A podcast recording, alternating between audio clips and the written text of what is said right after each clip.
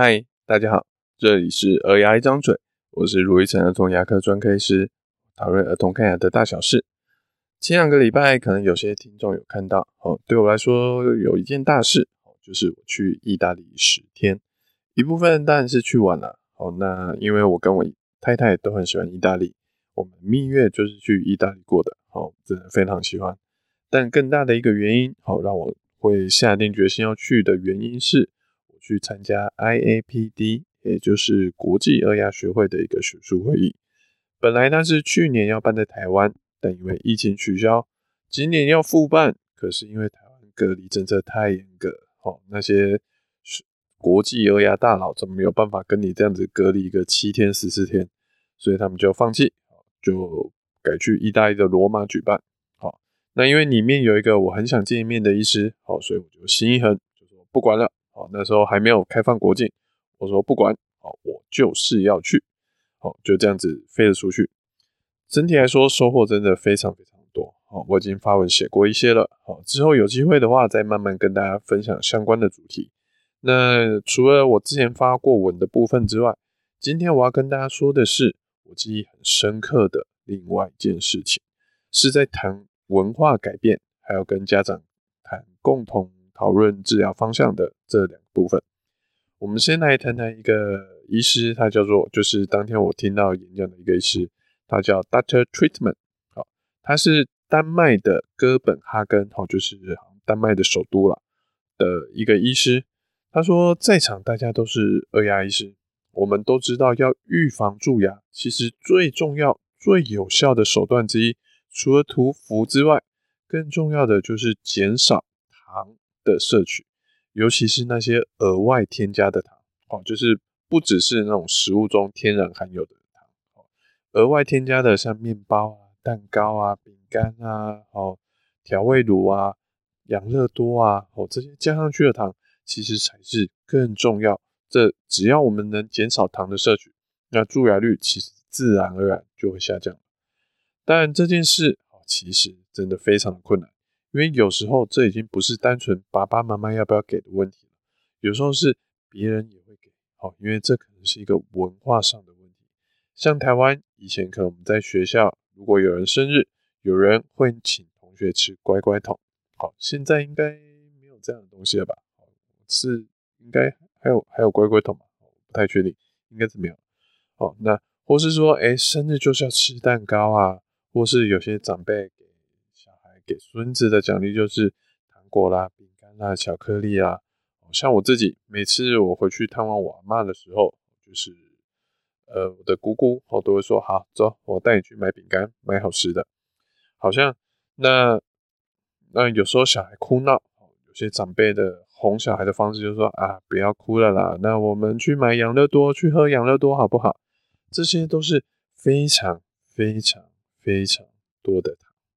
所以平时看诊的时候，有不少的家长他会跟我说，他自己不给，可是其他人会给，让他改都改不掉，好让小孩吃到很多糖，让他觉得很辛苦。我会跟家长说，那至少我们去做我们做得到的事情吧。我们可以好好，我们没办法阻止别人给小孩糖，可是我们可以好好的跟小孩说，怎么面对这些别人给我们。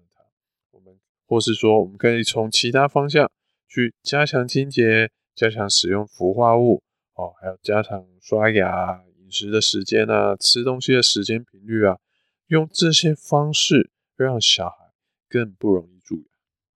可是，Dr. Treatment 说，好，其实这些文化，呃，虽然不好改，可是难道真的是没有办法改的吗？他以他自己的国家为例。他说：“丹麦其实是一个吸烟大国，国家有非常多的人吸烟，那好像也是癌症，就是死亡率，癌症也是蛮高的。可是他们近年来吸烟的比例已经有在逐年下降了。那他当时说的数据我不太清楚，所以我自己回来就再查了一下数据。他说：呃，我查到数据是说，丹麦市的吸烟人口啊，在二零一零年成年人。”有二十五点五趴的人是有在吸烟的，等于说每四个大人就有一个人是在抽烟的。呃，这个数据以台湾的数据来说，大概是台湾大概成年人只有十三点一趴的人在有在抽烟，男生比较多，女生比较少，大概是这样。所以它的比例几乎是台湾的两倍，好，抽烟人口的两倍。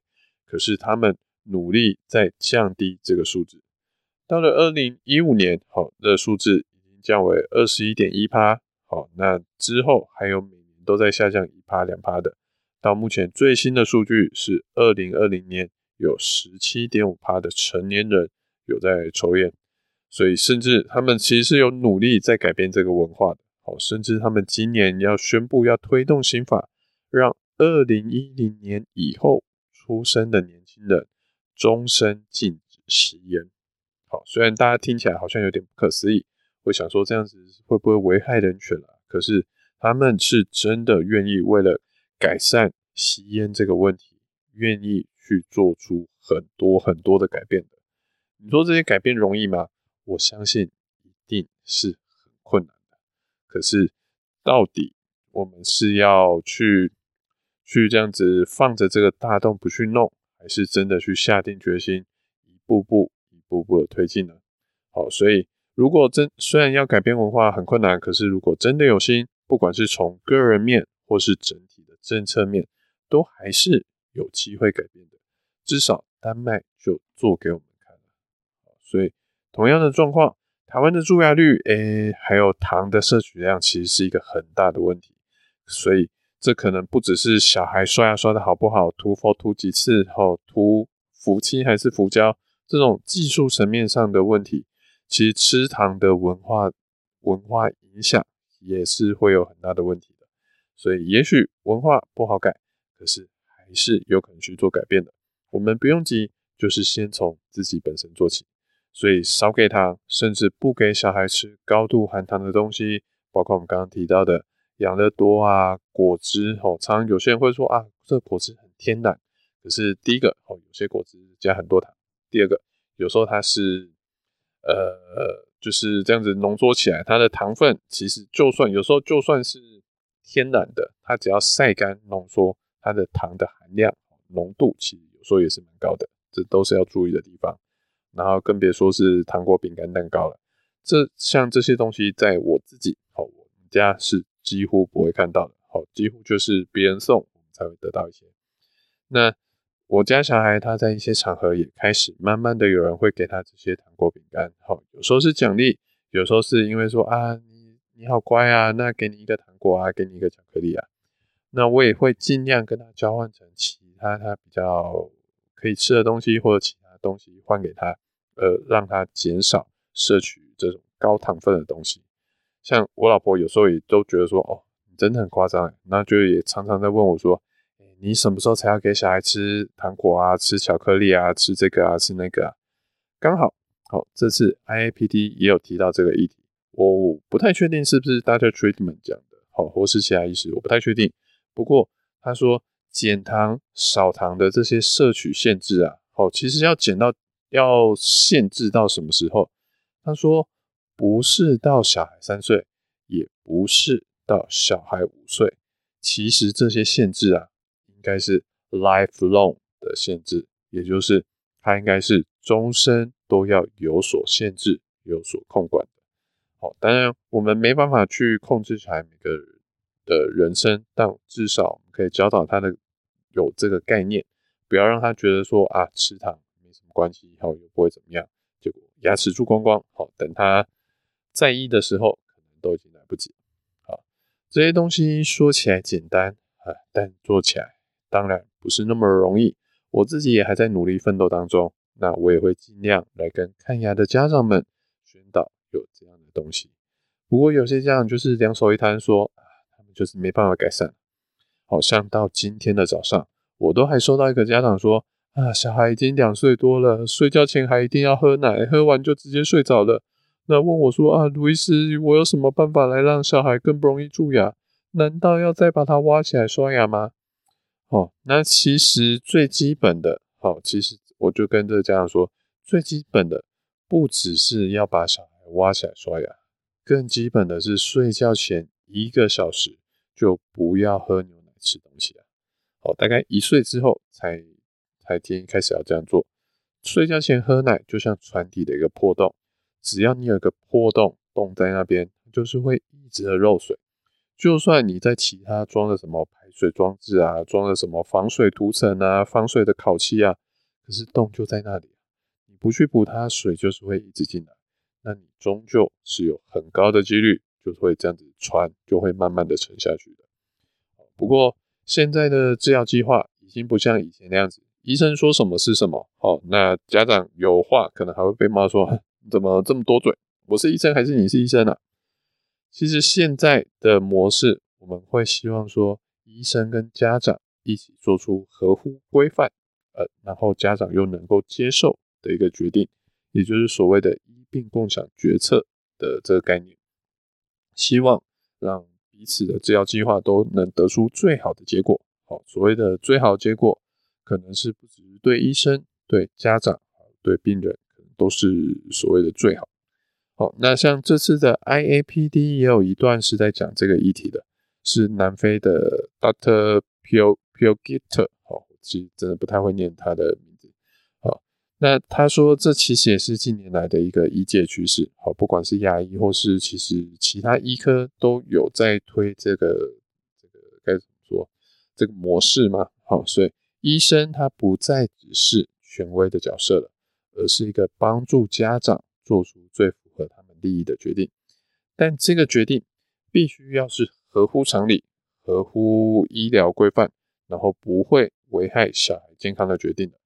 好，就有点像说，家长说希望让小孩去吸毒，好，那医生不能说好，我觉得这既然是你的决定，那我就尊重你，好，就让小孩说，那我就开个安非他命给你，好，就好好的让小孩去吸毒吧。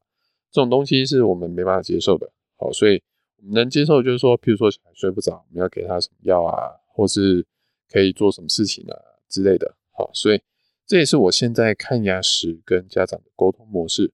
我会说出各种方案的好与坏，然后询问家长在意什么。就算真的是有经济考量的，我也可以跟他讨论说，那如果说有经济考量，那比较不花钱的做法哦，有什么？那有什么好处跟坏处？那希望还是可以帮助到小孩的牙齿健康。可是实际上，哎，有时候我们遇到的问题啊，哦，就会像上礼拜的小猴家长，他希望抽完神经后用补的就好，以为这样子是对小朋友好。可是实际上可能是把小孩推入火坑。那我就问 Doctor Pio Pio Gilter，好，我就问他说，像这种坚持己见的家长，我们能做什么？难道我们只能把他放生吗 Doctor Pio Gilter 说，哦，当然还是希望不要放弃任何一个病跟家长。我们能做的其实就是努力的去沟通、去分析，然后去探讨说家长为什么会做出这样的选择。是不是他不了解他，比如说这样做会有什么后果，或是他以为这个事情其实不会发生，或是他其实更在乎什么因素，比如说美不美观啊，小朋友舒不舒服啊，治疗快不快啊之类的，然后再去评估这样的好与坏，去找出有没有可以兼顾双方想法平衡的一个做法。那 Dr. Pio 呃 Pio Gilter 在说话的时候，他常常会做出一个动作。就是把把你的双手哦，手掌往上摊，摆成像一个天平一样，然后就这样子高低的起伏，天平这样晃晃晃，也有点像跷跷板那样子晃来晃去。那他就是叫我们去评估好坏的的分量，哦，没有一个东西是绝对的好，或是绝对的不好。这评估好坏的手势动作啊，其实我在这次 IAPD 会议看到非常非常多次，哦，不只是 Dr. Pio Gilter。包还有刚提到的 Dr. Treatment，或者是其他许多与会的医师都有去做出这样的动作。像前几天我也有收到一个儿牙同行的私讯，他看到我发了文章之后来跟我讨论一下抽牙齿抽神经做牙套的事情。他说他知道抽神经做牙套是很好的做法，可是有时候明明他都已经做得很好了，结果牙齿过了一两年还是长脓包出来，问我应该怎么办。然后同时他也问我说：“诶。”微信这些卫教文章啊，虽然说呃推广抽神经做牙套很好，可是会不会让家长误以为说，诶，其实做牙套就不会出问题？那会不会拉高拉太高呃家长期待呢？那反而造成看诊医师的困扰。其实我觉得这两个问题啊，它的答案都是一样的。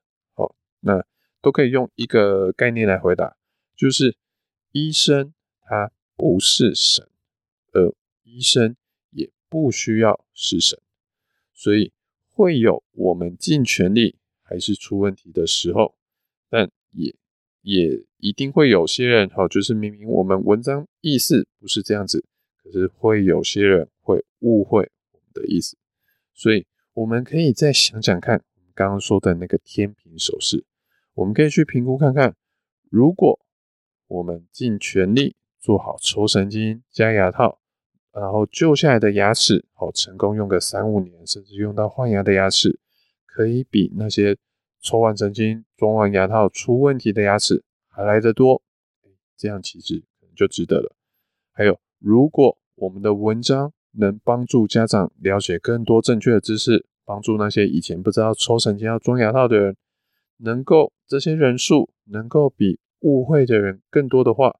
或是说，甚至是远远超过，譬如说五比一，好，甚至十比一、一百比一的这样子比例的话，那我们做的这些事情呢，就还是有意义的。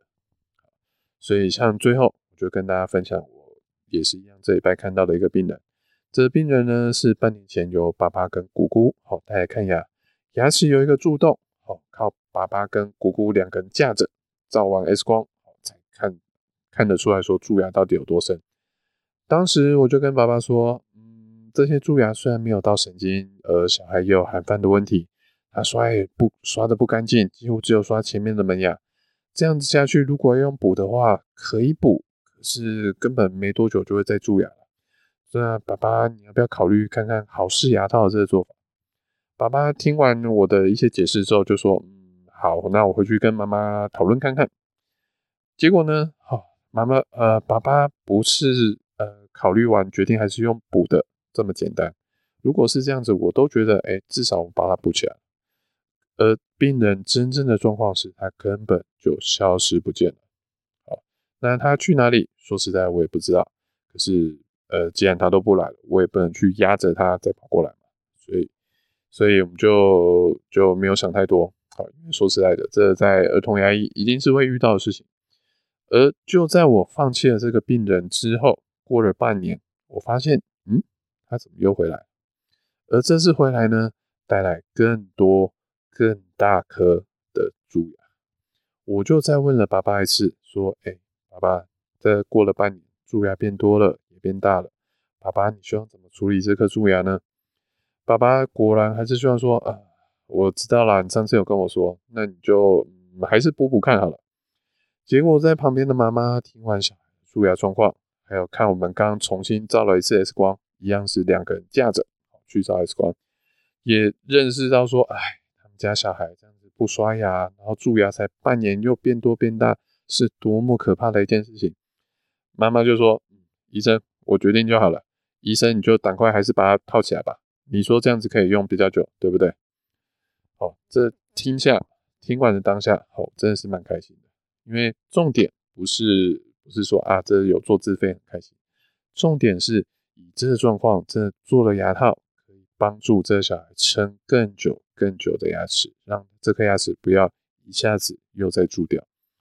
也许放弃是一条简单的路，好，不过坚持下去，不放弃，可以帮助到更多的人，哪怕就算多帮到一颗牙齿也好。不过这需要爸爸妈妈愿意敞开心房，好好的跟医生沟通。也需要大家都去想想，什么东西对你来说是比较重的，放上天平会倒过去的那一边，或是说的白话一点，就是比较重要的东西。希望大家呢都能和医生好好的讨论，一起做出最好的决定。而我呢还没有放弃，只要有人还愿意听，我就会继续说下去喽。感谢大家聆听，我是卢医生儿童牙医。好，如果你喜欢我们这节内容，或有什么想听的主题跟意见想法，请在 Apple Podcast 上给我们五星评论、留言跟分享哦。我们下次见，拜拜。